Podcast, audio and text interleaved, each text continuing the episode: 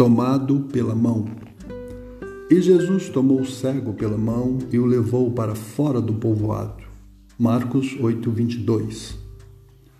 Em tempos de distanciamento social, nada melhor do que saber que Jesus, independente de quem você seja ou faça, tem amor suficiente para tomá-lo pela mão, num gesto de amor que comunica interesse, exclusividade e cuidado. Isso foi real para aquele cego e ainda é hoje.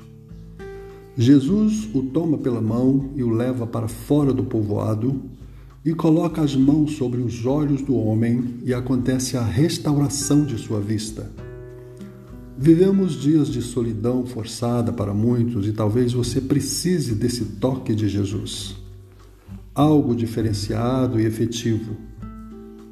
No texto, pessoas levaram o cego a Jesus e suplicaram que o tocasse.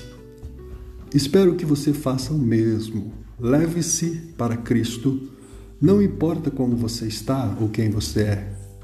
Vá e suplique que Ele lhe toque. Minha oração é para que Jesus tome você pela mão e lhe tire para fora de onde você se encontra, seja uma dor, um trauma, medo, depressão ou aquilo que pareça pesado demais e impossível para você.